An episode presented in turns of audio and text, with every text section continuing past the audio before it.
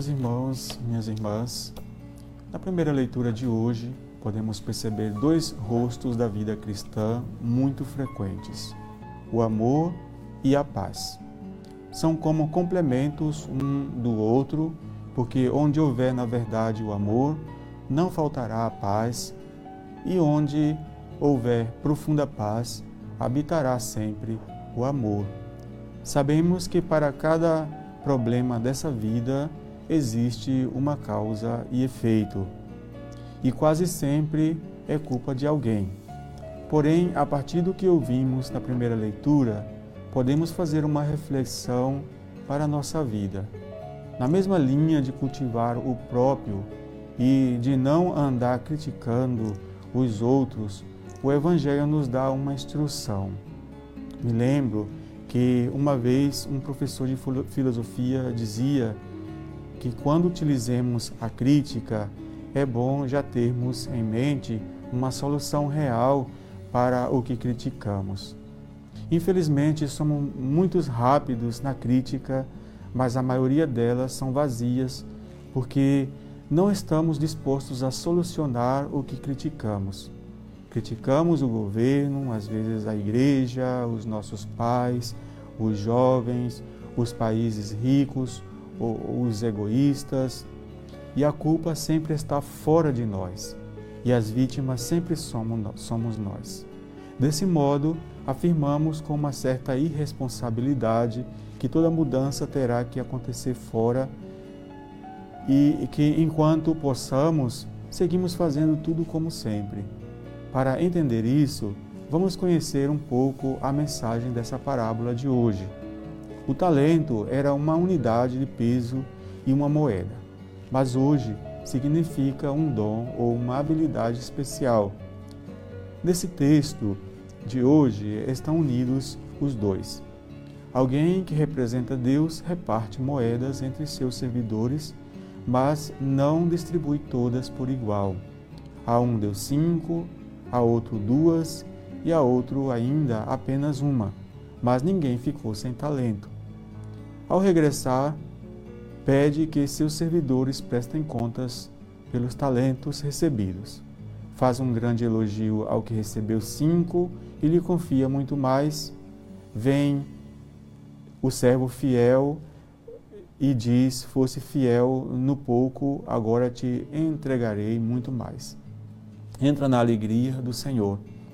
Logo aparece o que tinha dois talentos e apresenta outros dois que havia ganhado.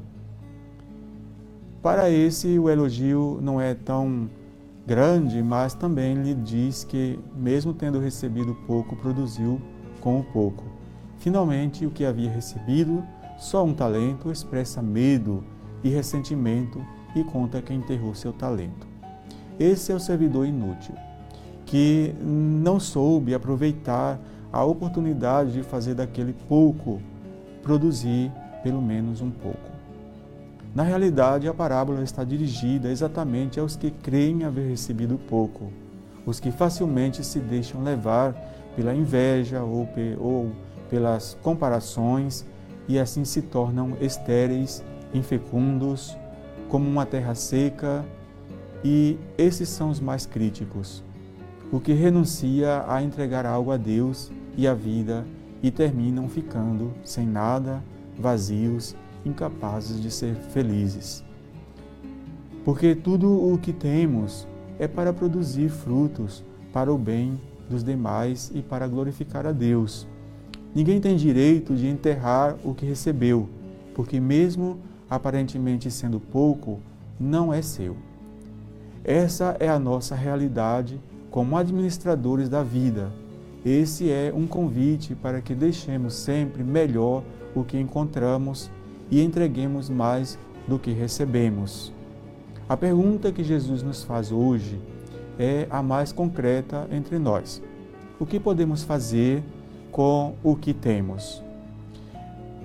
Não com o que poderíamos haver possuído, não com o que outros têm, nem com o que gostaríamos de ter ou com o que sempre desejamos ter. Notemos na parábola que é o dono dos talentos que conhece a capacidade de cada um, inclusive melhor do que cada um deles. Isso também nos ajuda a nos é, concentrarmos de que a, a, nos convencermos de que o Senhor é dono da, das nossas vidas. Somente Deus conhece qual é a nossa capacidade real. Só Ele conhece se podemos ir além do que consideramos impossível, improvável. Então, meus irmãos e irmãs, a nossa vida é cheia de dons, presentes de Deus. Que, que esses dons se multipliquem para o bem da humanidade e também para glorificar a Deus. Louvado seja nosso Senhor Jesus Cristo. Para sempre seja louvado.